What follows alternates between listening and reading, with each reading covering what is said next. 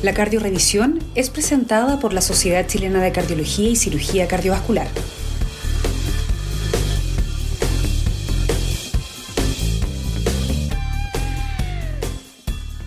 Hola a todos y todas, ¿qué tal? Soy Daniel Contreras Reyes, soy profe asistente de la U de Chile y actualmente residente segundo año de cardiología. Me apasiona la docencia y algo que he aprendido es que cuando enseñas algo lo aprendes dos veces. Por eso te doy la bienvenida a este programa que hemos llamado Cardio Revisión como residente, no como un experto aún, pero más cerca de tus dudas e inquietudes para compartir material de estudio que he creado a modo de resúmenes como una introducción, una base, ayuda a memoria, que te pueda servir para iniciar tu rotación o tu internado, etc. Donde abordaremos los principales temas de la cardiología de un modo actualizado. Comenzaremos este mes con insuficiencia cardíaca con fracción de eyección reducida. Estas presentaciones las subiremos a las redes sociales para que puedas escucharlas o verlas, ya sea en modo podcast o video, camino a la universidad, el trabajo o la casa. Agradezco a la Sochicar por la confianza depositada y por darme la oportunidad y el privilegio de compartir estas cardiorevisiones y sinceramente espero que sean útiles y que podamos generar un punto de encuentro donde entre estudiantes, colegas, residentes podamos compartir experiencias, esquemas, actualizaciones o mejorar resúmenes para hacer este proceso de aprendizaje un viaje grato, ameno y entretenido. Así que en este primer capítulo, episodio 1, vamos a ver insuficiencia cardíaca con fracción de eyección reducida. Definición entonces. Vamos a dividir la, definición en tres grandes características. Uno, la insuficiencia cardíaca no es un diagnóstico patológico único, sino que es un síndrome clínico que consta entonces de síntomas y signos. Dos, estos síntomas y signos se deben a anomalías estructurales o funcionales del corazón. Y tres, esto conlleva aumento de la presión intracardíaca o disminución del gasto cardíaco, ya sea en estrés o en reposo. Hablamos de insuficiencia cardíaca con fracción de eyección reducida cuando la fracción de eyección es menor o igual a 40. Hablamos de insuficiencia cardíaca con fracción de eyección levemente reducida, previamente llamada insuficiencia cardíaca con fracción de eyección intermedia, cuando tenemos fracción de eyección entre 41 y 49% y insuficiencia cardíaca con fracción de eyección preservada a cuando es igual o mayor a 50 la fracción de eyección. Acá en una nomenclatura donde hablamos de fracción de eyección normal a mayor o igual a 55 en hombres y mayor o igual a 60 en mujeres. Y esto es porque se ha visto que las mujeres tienen probablemente un mayor beneficio del bloqueo neurohumoral. Podemos dividir respecto a temporalidad insuficiencia cardíaca aguda o crónica. Y hablamos de crónica cuando la patología tiene más de tres meses y es crónica estable cuando ha logrado cierto nivel de estabilidad durante el último mes.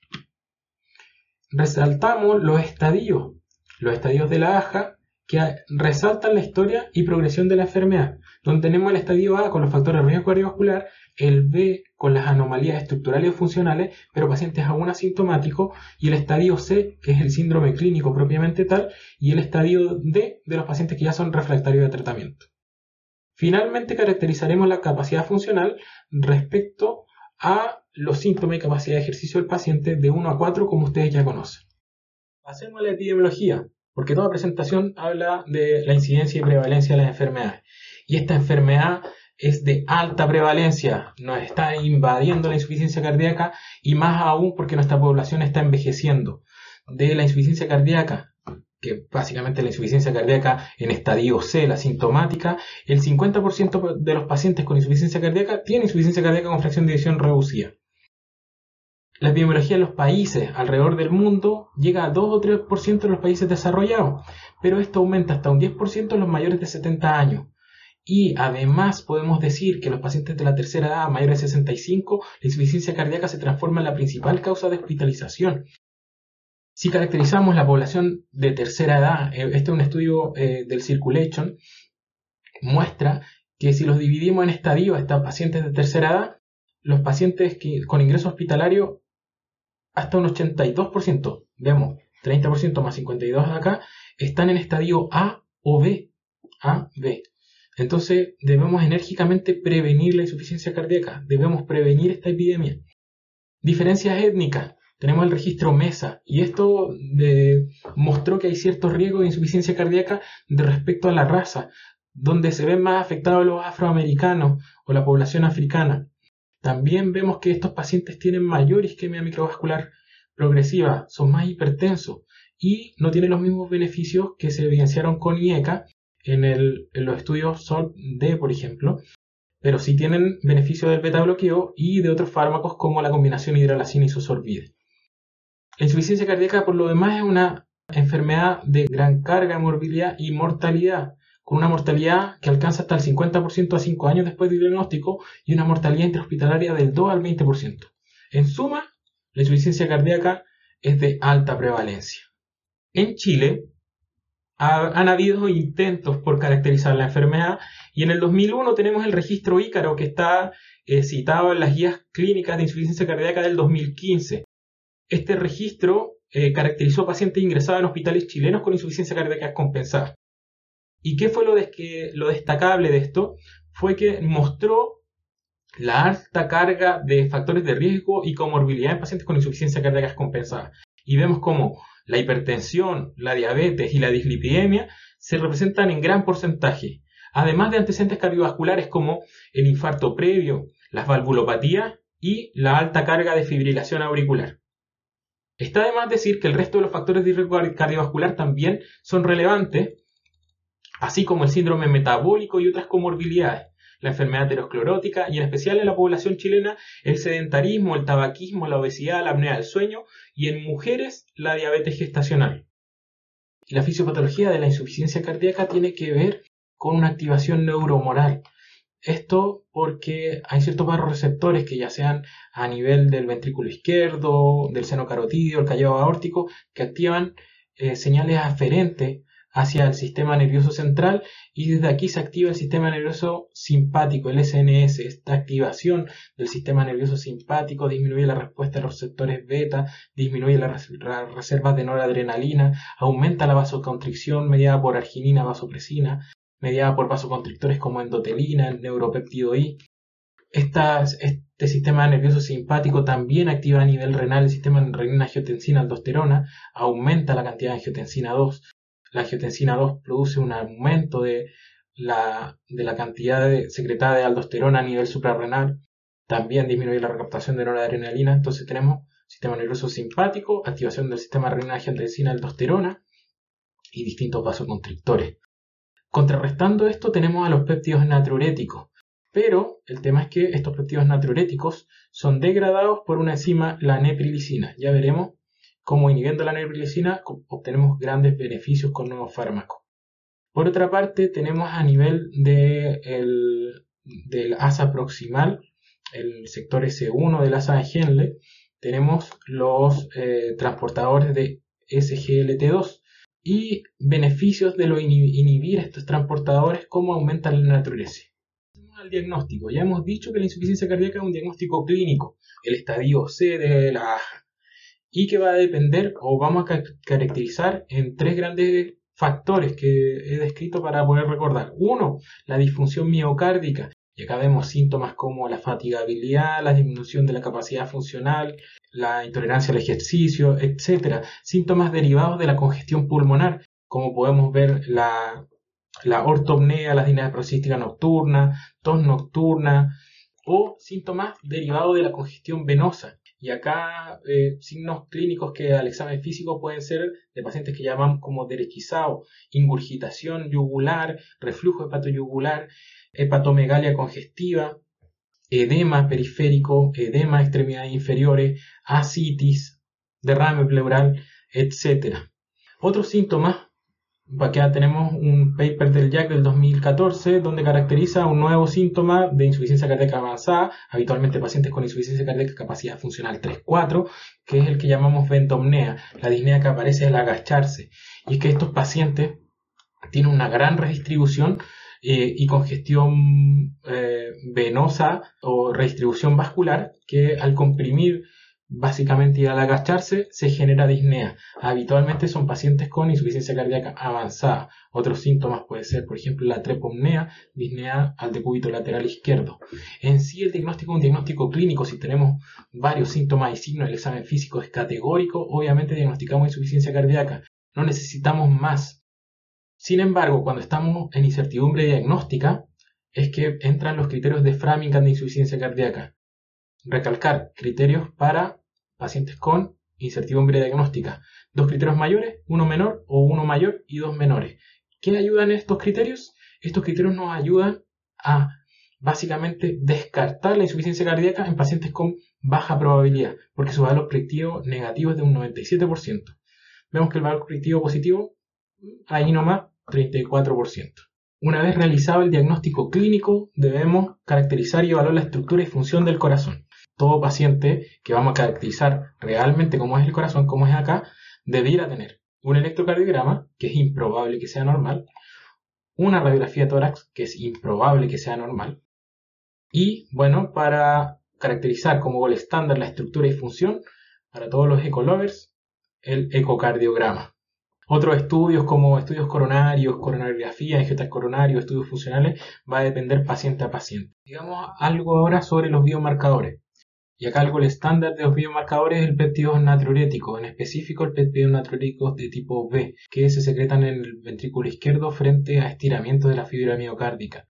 Estos se secretan inicialmente como prohormona, pro-BNP, o sea, pre-pro-BNP, que son eh, escindidos por proteólisis y en dos fragmentos, el BNP que tiene la funcionalidad o el efecto sobre los receptores y esto generan los efectos fisiopatológicos de los BNP que tienen efectos beneficiosos en la natriuresis, en la relajación vascular, vasodilatación pulmonar, en el remodelado reverso del ventrículo izquierdo y el fragmento no funcional que es el NT-proBNP.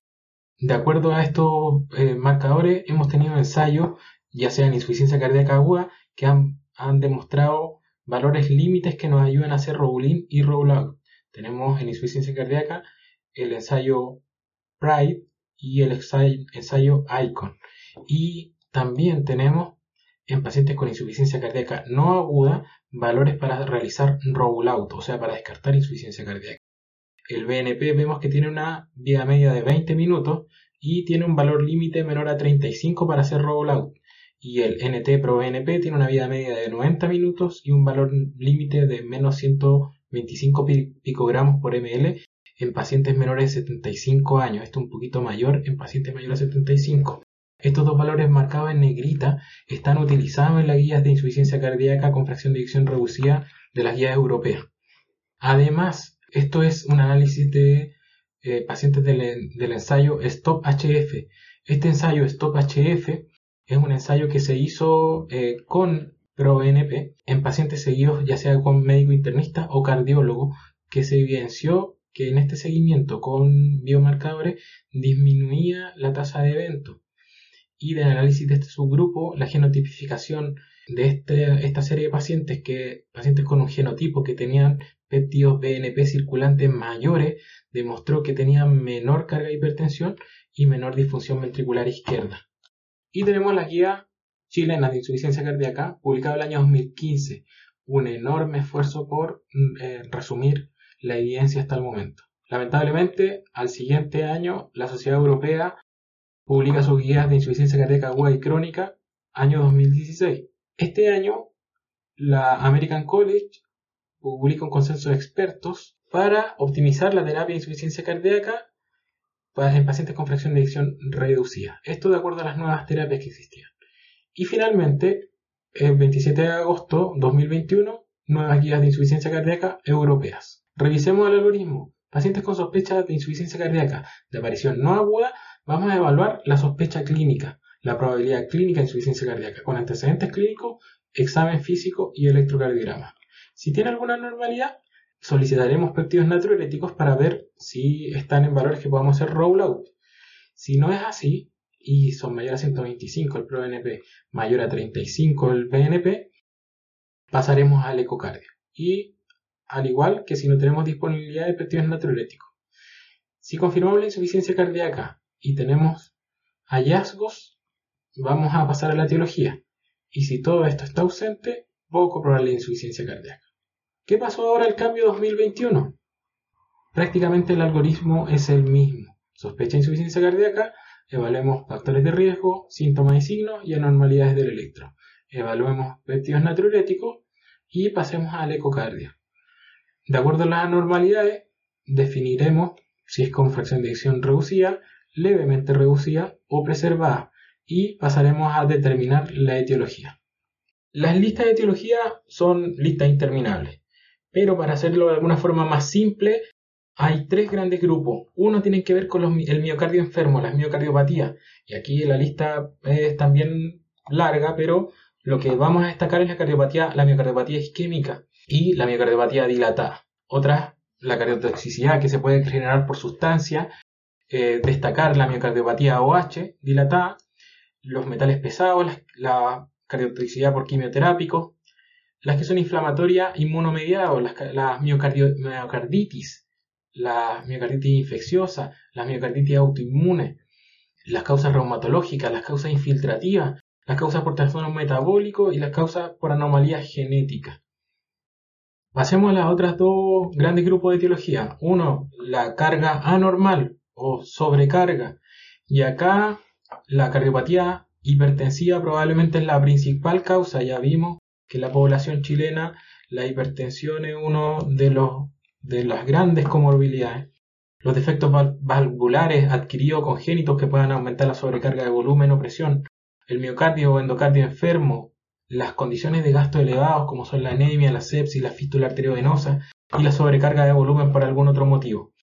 La historia natural de la miocardiopatía, o sea, de la cardiopatía hipertensiva, con disfunción diastólica sin hipertrofia, disfunción diastólica con hipertrofia, eh, falla cardíaca con fracción de eyección preservada y luego con la historia natural de la enfermedad, esta hipertrofia va evolucionando a dilatación y fracción de eyección reducida. Y cómo esta sobrecarga eh, o esta cardiopatía hipertensiva genera aumento de la presión intracardíaca y aumento de las presiones de fin de diástole. Por otro lado, están las etiologías que tienen que ver con las arritmias. Y acá las más importantes son las taquicardiomiopatías, ah, taquicardias, la FA, que generan una sobrecarga de calcio al miocardio y esto eh, tiene efectos con remodelamiento, con fibrosis y disminución de contractibilidad y cardiopatía que es no isquémica. Acá muy importantes son el electrofisiólogo con la ablación y las terapias antiarrítmicas para eh, lograr un remodelado reverso. ¿Cómo es la historia natural de la insuficiencia cardíaca? A lo largo del tiempo, o la historia natural, es que hay una progresión de remodelamiento con mayor activación neuroendocrina, mayor inflamación y mayor tasa, mayor frecuencia cardíaca y con cada vez menos potencial de recuperación y cómo la sobrevida va decayendo y van habiendo eventos de descompensación de la insuficiencia cardíaca. Cada uno de estos eventos son oportunidades para el médico o el tratante de iniciar terapia guiada por eh, terapia médica guiada por guías, ya que tenemos tratamientos basados en evidencia que mejoran la sobrevida del paciente. Sin embargo, debemos decir que a partir de la historia natural de la enfermedad, un paciente que inicia el tratamiento y que tiene un riesgo basal pese a disminuir su riesgo eh, en una variable de meses, una vez iniciada la terapia, siempre va a tener un riesgo residual. Y este riesgo va a ir aumentando de acuerdo a los eventos de empeoramiento de la insuficiencia cardíaca, a llegar a un riesgo avanzado, que hablamos cuando el paciente ya no tolera la terapia eh, guiada por guía o es refractario y que debemos considerar el tratamiento paliativo o terapias como el trasplante. Eh, respecto al pronóstico, tenemos diferentes modelos de score. Acá, por ejemplo, uno de los más utilizados en el ambiente hospital, o sea, ambulatorio es el Seattle Heart Failure Model, que ocupa 20 variables y ve la supervivencia a 1, 2 y 3 años. Y a nivel hospitalario tenemos este modelo, el ADER, que incorpora la función renal, la CREA y el BUM, y la presión sistólica. Es importante identificar los potenciales precipitantes de exacerbaciones de la insuficiencia cardíaca en un paciente con insuficiencia cardíaca crónica. Y acá debemos considerar siempre la anemia, la enfermedad renal crónica, la hiponatremia, la función hepática. Y acá en la función hepática, el INR o el tiempo de protrombina alterado puede ser un indicador temprano de congestión que no está siendo bien tratada. La función tiroidea como potencial descompensante del hiper o el hipotiroidismo y serologías de las distintas eh, causas que pudiesen eh, descompensar o causar eh, miocardios enfermos, la hepatitis B, el VIH, el Chagas, enfermedad autoinmune, el toxoplasma, en anemia la cinética del fierro. Y causas de descompensación como son el incumplimiento de la medicación, las desviaciones de la dieta, la causa infecciosa, nuevas arritmias, en especial la FA, dijimos que hay una alta carga de FA en la población chilena, la isquemia y las descompensaciones de la diabetes.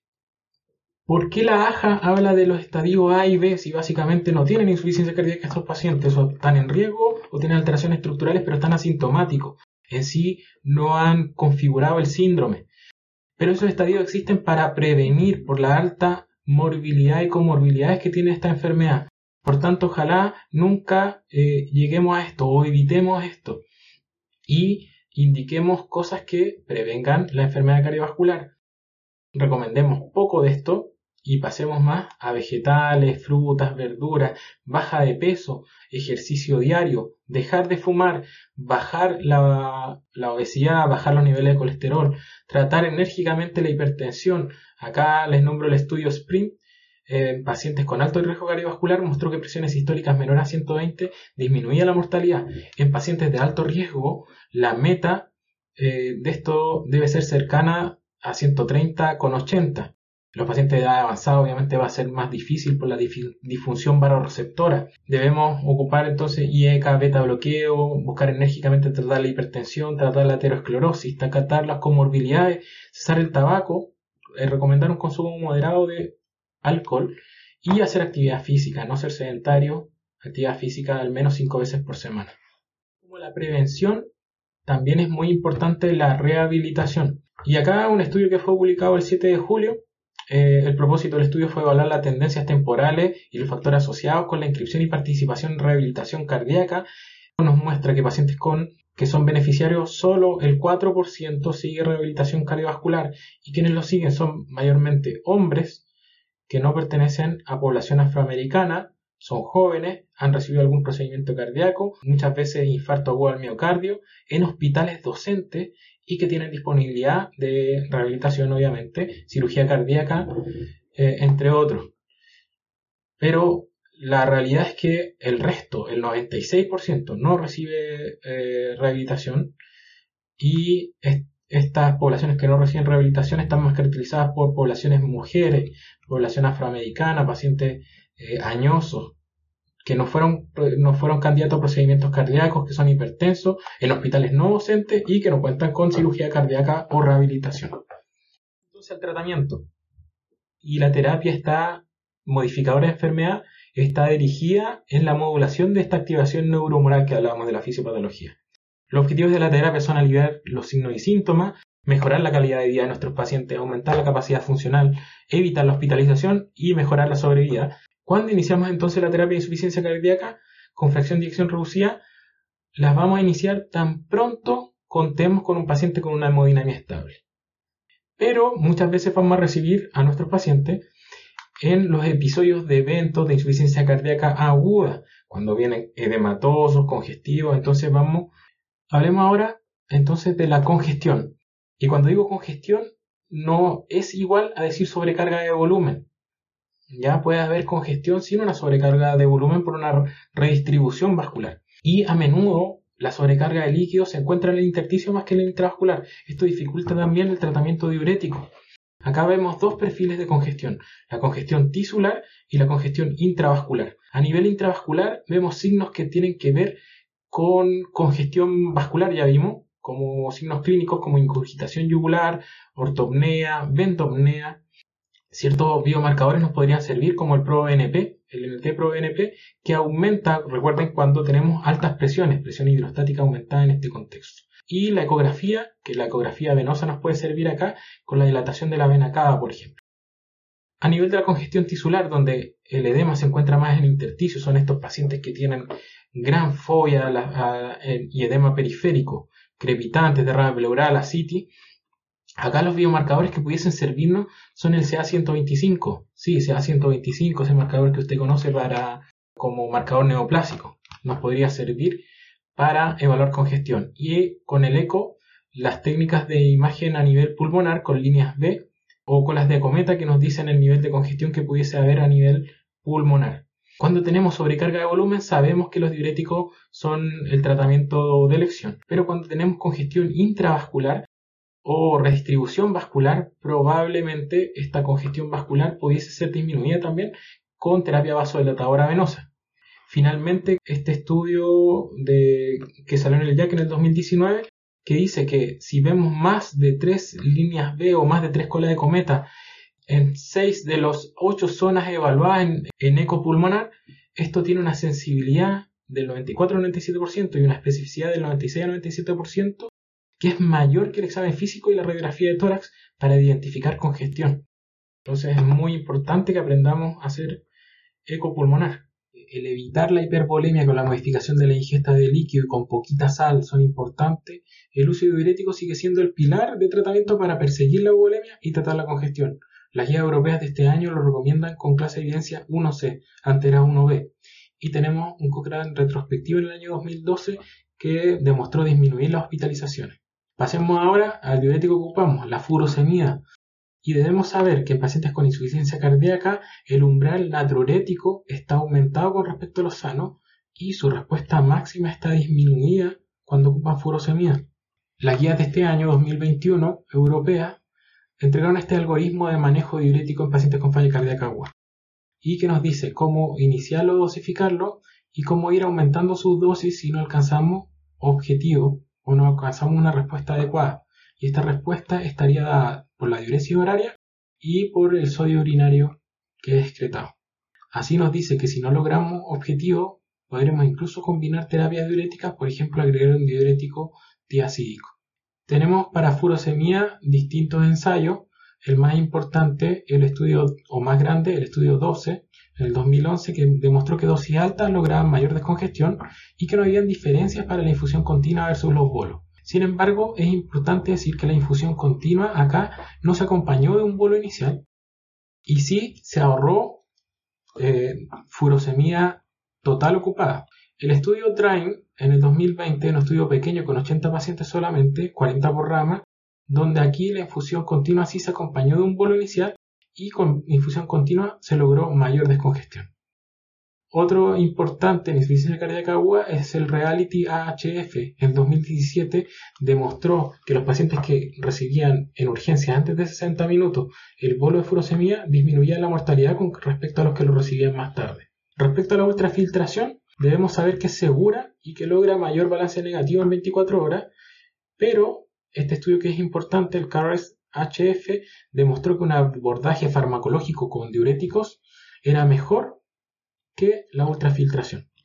El paciente lo tratamos en el agudo o con diuréticos de ASA, pero lo deberemos continuar al alta y este estudio demostró que pacientes nuevos a diurético que ocupaban diuréticos previamente y que se fueron al alta con diurético, el seguimiento a 30 días demostró disminuir la mortalidad por todas las causas y disminuir la rehospitalización. Respecto a la hiponatremia dilucional o hiponatremia con beca aumentado, sabemos que los baptanos son una opción. Sin embargo, el estudio Everest en el 2007 no demostró beneficio en mortalidad. Y los pacientes con alcalosis metabólica por uso de diuréticos de ASA, por ejemplo, pudiese ser una opción la cetazolamida. Y acá tenemos el estudio ADPOR. Ya tratamos a nuestro paciente con insuficiencia cardíaca aguda, le dejamos diurético al, alta. ¿Qué pasa en el seguimiento en el paciente cuando ya está ambulatorio, está más estable? ¿Deberá seguir ocupando diurético? Acá un metaanálisis y estudio observacional con 96.959 pacientes gigantes que mostró que estos pacientes que ocupaban altas dosis de diurético tenían mayor mortalidad, tenían mayores eventos, mayor hospitalización por insuficiencia cardíaca, pero Puede ser, por supuesto, esto como simple marcador de mayor riesgo de insuficiencia cardíaca o pacientes que estaban más inestables, obviamente. Lo que sabemos es podremos ir retirándoselo en paciente ambulatorio que está estable y acá este es un estudio eh, en pacientes capacidad funcional 1 o 2, fracción de eyección reducida, no congestivo y estable, en donde se hizo el retiro y se vio a 90 días la percepción de disnea. No cambió la percepción de disnea en estos pacientes y tampoco aumentó el uso de otros diuréticos. Por tanto, podéis ser seguro en pacientes estables disminuir las dosis. Buscando esto, buscando que si hay estabilidad, no hay cambios recientes y no hay congestión, podemos reducir la dosis usual para intentar lograr dosis óptimas. Importante no suspenderlos de golpe porque este estudio es pequeñito pero muestra que pacientes con dosis bajas de diuréticos pero usados de forma crónica y sin sobrecarga de volumen cómo disminuye de forma drástica el débito urinario y la natriuresis. Acá estaban ocupando diurético, lo, suspende, el natriuretio al siguiente día bajó en la mitad y el volumen urinario en un 30%. Como ya dijimos, en pacientes estables hay escaso rendimiento diagnóstico de los síntomas y signos de valoración de congestión. Un statement de falla cardíaca de la Sociedad Europea nos muestra que debemos intentar buscar distintos signos clínicos y evaluación eh, con distintos tipos de marcadores o imágenes que nos ayuden a mantener el paciente en esta zona, en esta zona verde eh, de eubolemia ya sea con signos clínicos, que no tenga ortopnea, que no tenga ingurgitación yugular, hepatomegalia, biomarcadores bajos, radiografías que estén limpias, venas cavas que no estén dilatadas y sin, eh, sin líneas B en el, en el eco pulmonar. Y que en todo momento, ya sea prehospitalario, emergencia, hospitalización o en el paciente ambulatorio, debemos buscar dirigidamente o perseguir dirigidamente la eubolemia. Ese es el objetivo. Hablemos ahora de la terapia modificadora de enfermedad. Ya logramos que nuestro paciente esté eubolémico o ya estamos persiguiendo la eubolemia y vamos a ir a los tratamientos que han modificado la sobrevida de estos pacientes. Vemos acá una línea de tiempo con los distintos ensayos que han tenido beneficio en los pacientes y las distintas familias farmacológicas. Vamos a partir en esta primera parte de ver hasta antes de la aparición del Paradigm los distintos ensayos. Partamos entonces por los IECA, el enalapril, el viejo conocido, y que probablemente son los fármacos con ensayos eh, clínicos o ECAs de mortalidad controlada con placebo. Los dos ensayos más conocidos, el consensus y el SOL-T, hay un P de prevención, el T es de tratamiento, el consenso con 253 pacientes en capacidad funcional 4, donde demostró que el enalapril versus placebo disminuía la mortalidad con una reducción del riesgo de un 27%. Y este, el SOL-T, que es un ensayo más grande en pacientes con capacidad funcional 2-3, mostraba también cómo se separaban las curvas y una reducción del riesgo de un 16% vemos que en, este ensayo un 7% estaba ocupando beta bloqueadores y en este ensayo un 3% y un 53% acá estaba ocupando eh, antagonistas de receptores mineralocorticoides. Bueno, pasemos al ARA2. Mi paciente no toleró la le dio tos o no toleró las dosis. Servirán los ARA2 y acá tenemos probablemente el estudio más importante, el CHARM Alternative, un estudio grande, pacientes capacidad funcional 2-3 y que mostró reducción de eventos cardiovasculares mayores en pacientes con fracción de visión menor a 40. Vemos que, parece que se parecen bastante las curvas entre el Charm Alternative y el SOLT-T.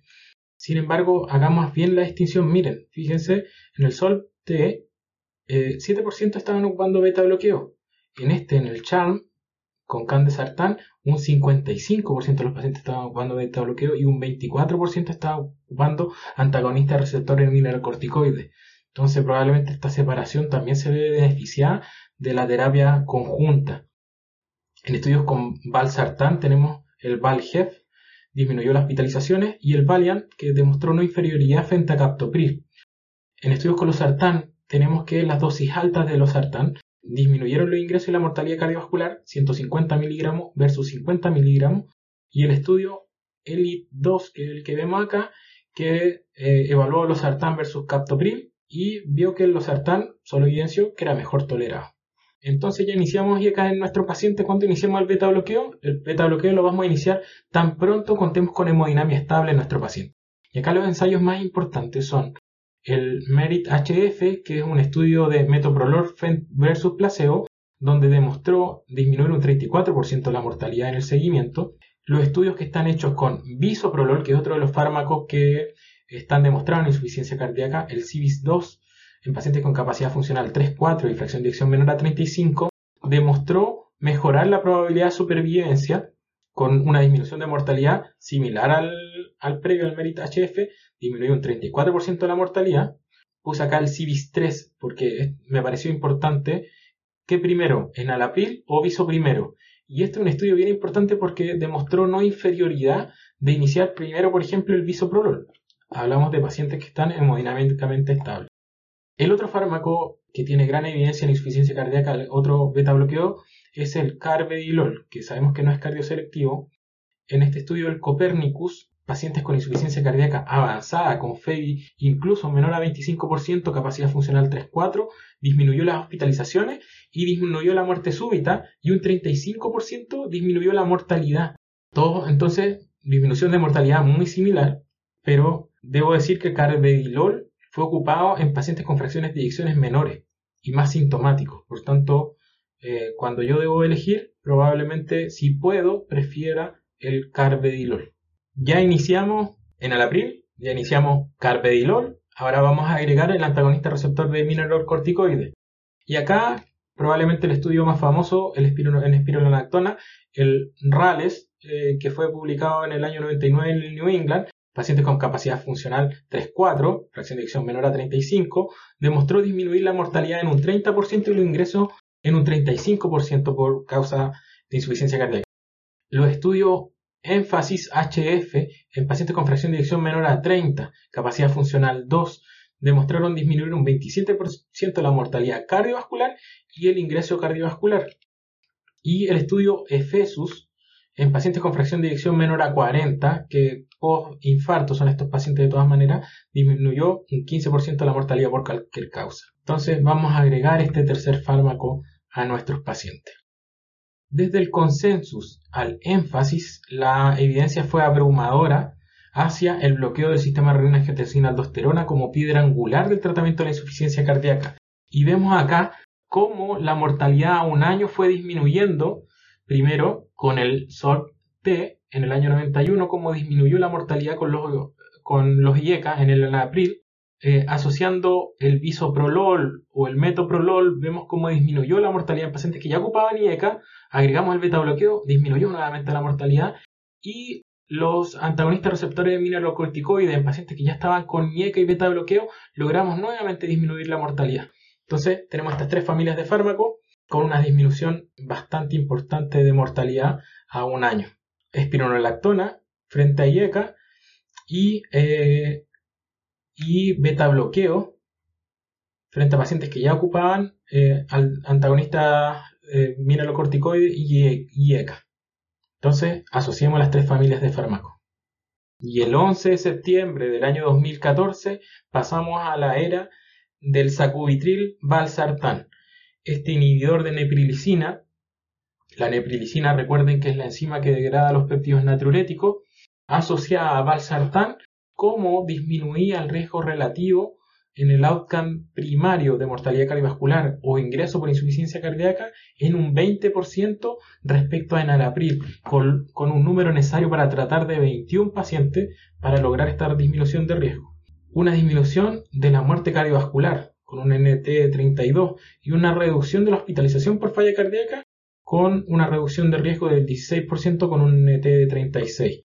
Este ensayo fue detenido precozmente por la contundente eh, evidencia que mostró en la reducción de riesgo y en su análisis del Paradigm, que es el estudio principal, cómo en el seguimiento a meses se redujo los niveles de péptidos natriuréticos, cómo actúa este fármaco, el sacubitril, junto con valsartán. Acá vemos la molécula sacubitril que eh, es un inhibidor de la neprilicina y como la neprilicina degradaba estos péptidos natriuréticos, sin que esto las degrade, vamos a conseguir los efectos beneficiosos de estos péptidos natriuréticos, como disminuir la presión, disminuir el tono simpático, disminuir los niveles de aldosterona, generar disminución de la fibrosis, por tanto remodelamiento inverso y mejorar la natriuresis y la diuresis. Y por la línea del Barsartan, los efectos que tienen los arados, obviamente. En suma, los efectos del sacubitril Barsartan comparado con el enalapril en los desenlaces primarios, mecanismo y calidad de vida, vemos como acá en todos los análisis de subgrupos prácticamente se ven beneficiados del sacubitril Barsartan.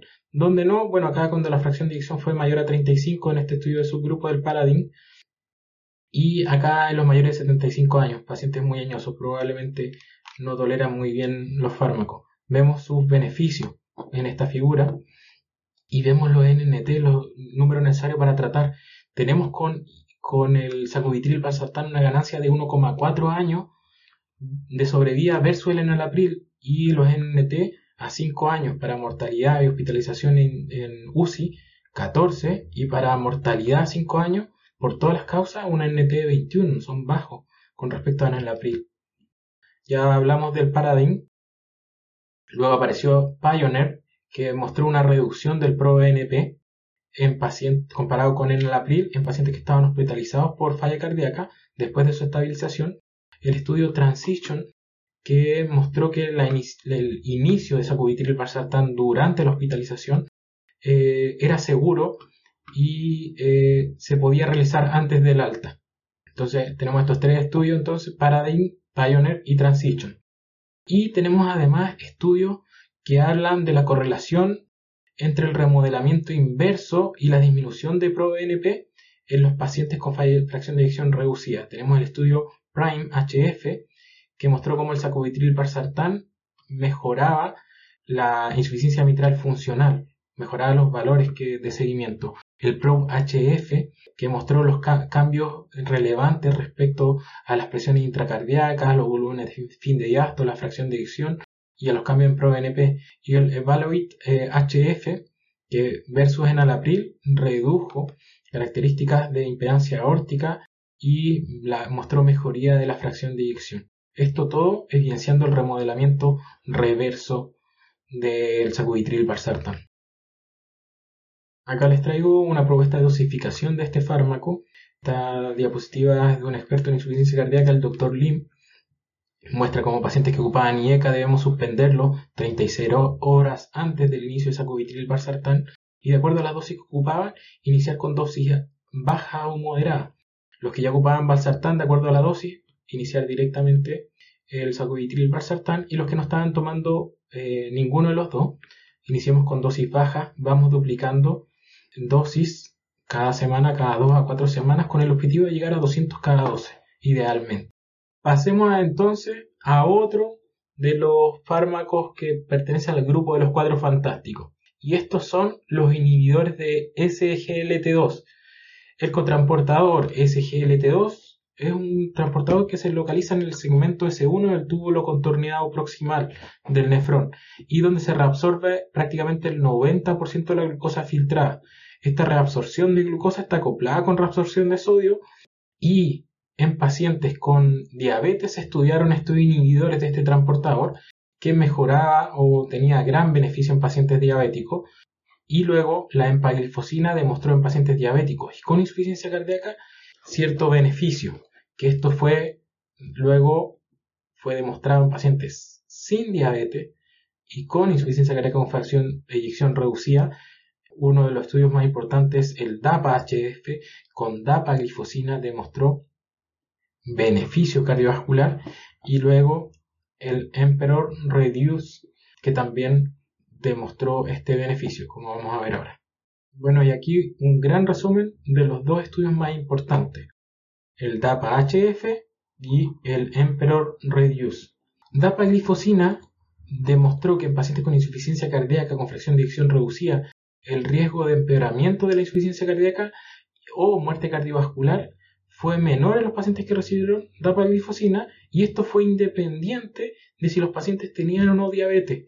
Y miren, empeoramiento de la falla cardíaca y muerte cardiovascular, reducción de un 26%, reducción de un 30% de hospitalización, reducción de un 18% de mortalidad cardiovascular. Y mortalidad y eh, falla cardíaca, reducción de un 25% en los outcomes secundarios. Luego, para la empaglifosina, el Emperor Reduce el año pasado en octubre del 2020 mostró disminuir también la mortalidad eh, cardiovascular, la hospitalización y la muerte cardiovascular. Y en los outcomes eh, secundarios, la recurrencia y primera hospitalización por insuficiencia cardíaca y los eventos de disfunción renal. Ya hemos visto algunos viejos conocidos y hemos visto dos de los grandes cuatro fantásticos como son el sacubitril valsartán y los inhibidores de SGLT2. Hablemos un poco de otros fármacos que ya utilizábamos. La combinación está hidralacina y sosorbide y el AGEF que fueron pacientes de raza negra, capacidad funcional 3-4. Esto logró disminuir la mortalidad de ingresos hospitalarios. Mejoró la sobrevida global esta combinación en este grupo de pacientes. El BIGEF-1, pacientes con hidralacina isosorbide, frente a prazosina y frente a placebo, donde vemos como también al seguimiento de dos años disminuyó la mortalidad por todas las causas. Y el BIGEF-2, donde la combinación también a dos años logró disminuir la, el acumulativo de mortalidad. Todo esto en pacientes, ya dijimos, eh, de raza negra. Vamos entonces ahora a la digoxina, que sensibiliza la actividad de la sodio-potasio ATPasa en los nervios aferentes vagales, aumentando el tono vagal y contrarrestando la adrenergia de la insuficiencia cardíaca. Por eso se realizó el estudio DIC, este es un estudio antiguo, digoxina versus placebo, capacidad funcional 2.4, fracción de eyección menor a 45, demostró mejorar los síntomas, pero el estudio DIC no demostró mejorar la mortalidad por, por todas las causas.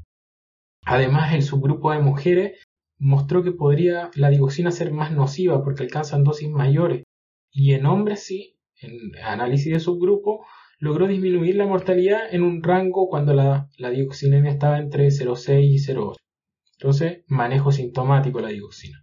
Hablemos un poco de la ibabradina, que es este bloqueo selectivo del canal IF que controla la desprolarización diastólica espontánea, por tanto, es un, mecanismo más para el control de frecuencia en pacientes con insuficiencia cardíaca. Y acá tenemos dos ensayos, el Beautiful, que en pacientes con fracción de eyección menor a 40 demostró ser que la ibabradina podía ser bien tolerada, y el estudio Shift, que pacientes con capacidad funcional 2-4 con fracción de eyección menor a 35, que le dábamos más, le dábamos 7,5 miligramos de ibabradina dos veces al día, demostró reducir un compuesto de mortalidad cardiovascular e ingreso por insuficiencia cardíaca en un 18%.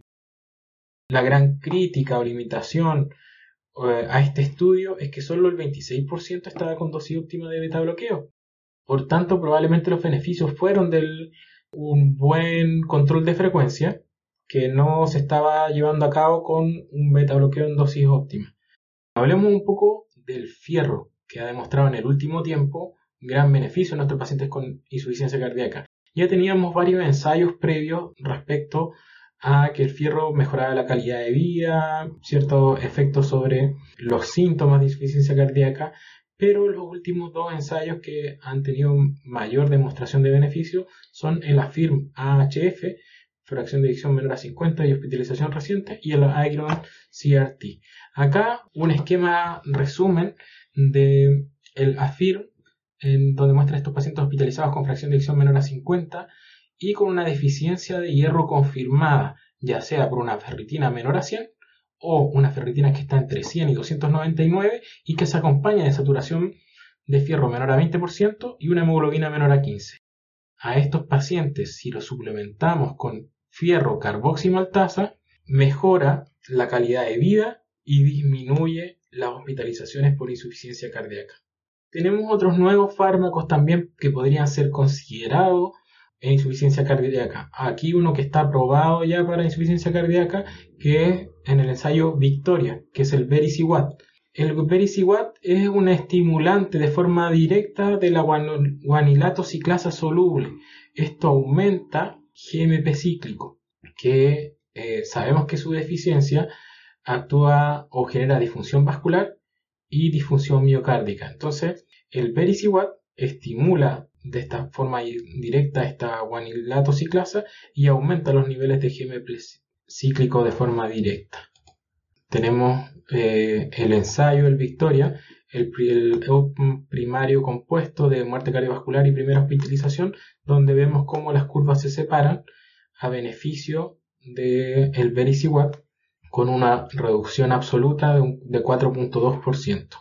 Otro nuevo fármaco el Omecantip eh, en el estudio Galactic HF. Este es un fármaco calcitrópico inotrópico que está en investigación. Eh, Omecantip es un miotropo, es un activador de la miocina cardíaca que actúa de forma selectiva y que mostró ciertos resultados beneficiosos en pacientes con insuficiencia cardíaca. Omecantip todavía no ha sido licenciado para pacientes con insuficiencia cardíaca, sin embargo, en el futuro podría ser considerado como adición a la terapia estándar para reducir el, riesgo y muerte cardiovascular por insuficiencia cardíaca. Hemos hablado del tratamiento modificador de enfermedad. Hablemos un poquito de los dispositivos.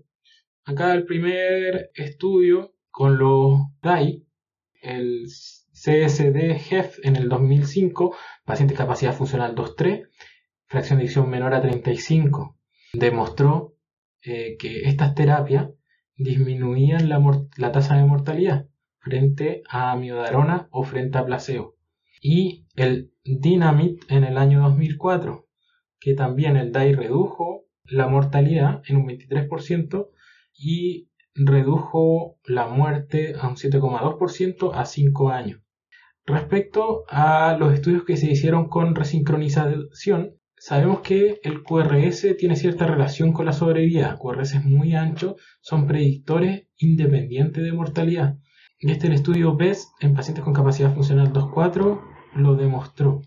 Iban apareciendo distintos ensayos de forma progresiva, el Miracle, CARE HF en el 2005 y el MADI Tier CRT en el 2009, que todos muestran cómo hay en los outcomes primarios o eh, sobrevida muestran beneficio en pacientes con insuficiencia cardíaca con fracción de eyección reducida y con QRS ancho, obviamente. Otro estudio, Companion, en el año 2004, CARE HF en el 2005, MADIC CRT en el 2009 y RAFT en el 2010. Todo esto para que veamos este esquema simplificado de las guías europeas de este año, donde tenemos aquí el tratamiento médico y en los pacientes que están en ritmo sinusal con fracción de eyección menor a 35 y con un QRS mayor o igual a 130, consideremos la terapia de resincronización de acuerdo a la evidencia. Y vemos acá con evidencia 1A los pacientes con fracción de eyección menor a 35, QRS mayor a 150 y morfología de complejo de rama izquierda y terapia médica óptima. Y 2A para los que están en menor a 35, bloqueo rama izquierda entre 130 y 149. Sin bloqueo rama izquierda, vamos viendo que requerimos QRS anchos mayor a 150 con evidencia 2A y cuando no son bloqueo rama izquierda y están entre 130 y 149, evidencia 2B. Algunas palabras para los quirúrgicos. Dos ensayos, dos trials respecto a la cirugía de reconversión miocárdica. Sabemos que los pacientes con insuficiencia cardíaca con fracción de eyección reducida que además, por ejemplo, son diabéticos y que tienen enfermedad multivaso, se benefician de la cirugía de rescolarización miocárdica. Acá está el estudio Stitch HF, publicado en el año 2008, que disminuyó la variable combinada de mortalidad cardiovascular, mortalidad por cualquier causa e ingreso eh, cardiovascular. Y su seguimiento a 10 años en el estudio Stitches, que acá se siguieron separando las curvas y mostró notablemente menor mortalidad. Respecto a los dispositivos de asistencia eh, ventricular, izquierda de larga duración, tenemos el estudio REMATCH, que en insuficiencia cardíaca en etapa final redujo la mortalidad por todas las causas comparada con terapia médica óptima, y otro dispositivo de asistencia ventricular izquierda de larga duración, el Intrepid y el HeartMate 2. Entonces ya hemos revisado la farmacoterapia, la fracción de eyección reducida, basado en los distintos mecanismos probados. Tenemos cinco mecanismos, tenemos cuatro drogas, los cuatro fantásticos que llamamos, el ARNI, el esacohidril valsartán, el beta bloqueo, que tenemos los tres que tienen evidencia, el carbidilol, el metoprolol y el bisoprolol, el antagonista receptor de mineralocorticoides y el inhibidor de SGLT2, la dapaglifosina o la empaglifosina. Y tenemos otras drogas también que podemos agregar, ibabradina, recuerden el estudio SHIFT para mejor control de frecuencia, la hidralacina isosorbide en paciente afroamericano y en pacientes con impairamiento de la insuficiencia cardíaca tenemos aprobado el Vericiguat para eventualmente considerar agregarlo. Respecto al algoritmo de manejo o de terapia que había en las guías europeas 2016, esto ha cambiado bastante con las nuevas terapias. Tenemos el algoritmo terapéutico para insuficiencia cardíaca con fracción de eyección reducida americano, donde nos muestra acá el ARNI como terapia preferida, si no el IECA 2 el beta bloqueo y el agente diurético. Y a esta base le agregamos o añadimos el antagonista receptor de mineralocorticoides, si es que tiene las condiciones, el inhibidor de SGLT2, si es que cumple criterio, un agente diurético a titular, si es que hay sobrecarga de volumen, hidralacina isosorbida en poblaciones especiales, hablamos de pacientes de raza negra, eh, y babradina en pacientes con ritmo sinusal que no, no cumplen objetivo de frecuencia. La guía canadiense pone por primera vez a los cuatro fármacos, los cuatro fantásticos, en paralelo, pero pone ARNI o IECARA2 y luego sustituir por ARNI más el beta bloqueo, el antagonista receptor corticoide y el inhibidor de CGLT2. Si no logra frecuencia, el ritmo sinusal y babradina, acá agrega y se considera el Vericiguat en pacientes con insuficiencia cardíaca con hospitalización reciente, considerar en pacientes con FA la dicoxina para control de frecuencia y poblaciones especiales, nuevamente hidralacina y nitrato. Y finalmente llegamos a la guía europea 2021, donde nos muestra los cuatro fantásticos en primera línea, que reducen mortalidad para todos los pacientes, IECA o ARNI, beta bloqueo, antagonista receptor inmunocorticoides e inhibidores de SGLT2. Y para pacientes seleccionados, las distintas terapias, ya sea terapia diurética, terapias con dispositivos, destacar el hierro carboximaltasa, destacar la TAVI, la reparación de la válvula mitral con MitraClip, la ibabradina y la hidralacina isosorbide, las terapias de insuficiencia cardíaca avanzada y para mejorar la calidad de vida de los pacientes y disminuir las hospitalizaciones, el ejercicio y rehabilitación y el manejo multiprofesional. Cuanto antes iniciemos estas terapias, mejor. Y ojalá podamos iniciar quizás los cuatro, un poquito de cada uno.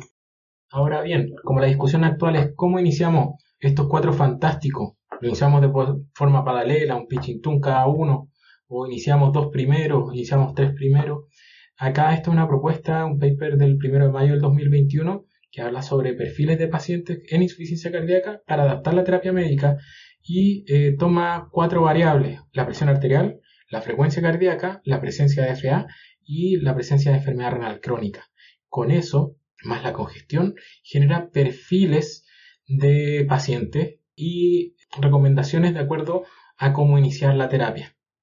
¿Para qué? Y para qué todo lo que hemos visto para llegar a este esquema que resume probablemente todos los tratamientos con evidencia en insuficiencia cardíaca con fracción de eyección reducida y que fue mostrado en el Congreso Europeo, que son los cuatro fantásticos, con ello con las terapias, ya sea en pacientes con déficit de fierro, eh, fierro carboximaltasa, en los que no logramos costear el ARNI, los IECA ARA2, en los pacientes de una de etnia específica, la hidralacina isosorbide, en los pacientes con una desproporcionada insuficiencia mitral funcional, eh, el mitraclip, los pacientes con congestión, la terapia escalonada con diuréticos, en los pacientes con descompensación reciente y avance en la insuficiencia cardíaca, estos nuevos fármacos como el Vericiguat, el Omecantip, Mercarvil, eh, los digitálicos o referir a estos pacientes que básicamente van siendo refractarios a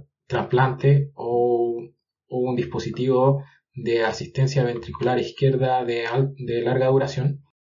Pacientes que no hemos logrado buen control de frecuencia y están en sinusal, la ibabradina, los pacientes que deben considerarse para la terapia de resincronización y los pacientes que tienen FA. Importante el gap que tenemos entre las recomendaciones de terapia médica dirigida por guía y lo que realmente se hace en el mundo real. Acá tenemos varios registros con los objetivos en distintos años que han conseguido de acuerdo al uso de terapias seguidas por guía. Acá tenemos los registros CHAMP del año 2017 y vemos como IECA ARA2 60%, beta bloqueo 80%, pero vemos como el uso de antagonistas receptores corticoides 33% y el uso de ARNI 13%. Bastante bajo. Este gap se debe a distintos factores, factores del paciente, factores de servicio médico o del sistema de salud. Acá es importante mencionar la inercia terapéutica. Cuidado con la inercia terapéutica. Cada oportunidad o encuentro con el paciente recuerde que es una oportunidad para ajustar su terapia médica. Hagamos educación, sigamos las guías, eh, veamos cómo mejorar la adherencia a terapia y alineémonos con las terapias que están basadas en evidencia.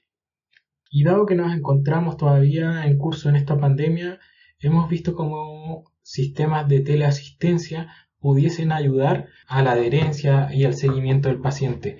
Y acá un ensayo que se llama TEAM HF2 que mostró cómo un cuidado usual versus un seguimiento con teleasistencia podía mejorar o disminuir la tasa de eventos acumulativos, eh, eventos cardiovasculares mayores.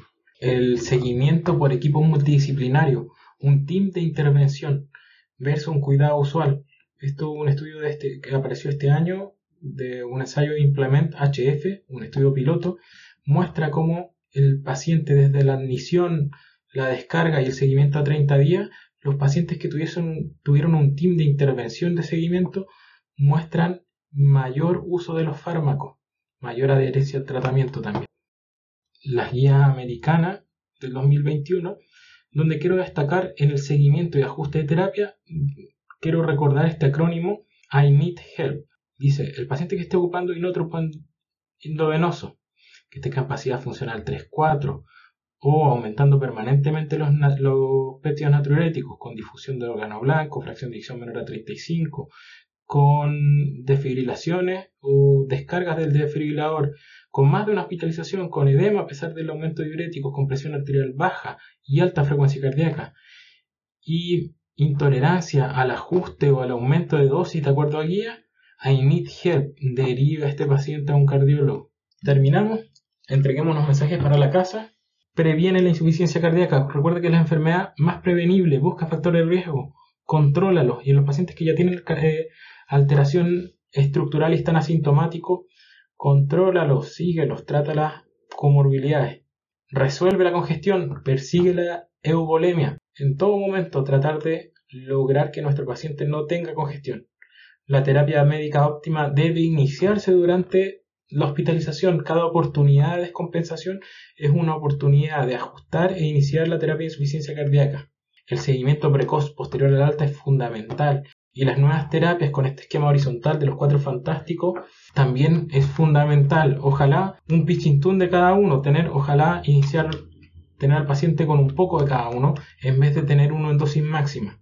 Terapia médica dirigida por guía y cuidado con la inercia terapéutica. Hay que optimizar la terapia en cada contacto que tengamos con nuestro paciente. Cada contacto es una oportunidad de optimizar terapia. Recuerda que el hierro carboximaltasa eh, si se evidencia ferropenia en fase aguda, puede mejorar síntomas y reducir los riesgos de hospitalización. Y recuerda el acrónimo I need help. Recuerda cuándo derivar a este paciente a un especialista. Finalmente, el Vericiguat de estos nuevos fármacos podría ser considerado tras una descompensación. Gracias. Adjunto mi correo electrónico por dudas y espero sus comentarios, inquietudes, propuestas y nuevo material. Muchas gracias. La Sociedad Chilena de Cardiología y Cirugía Cardiovascular presentó la cardiorevisión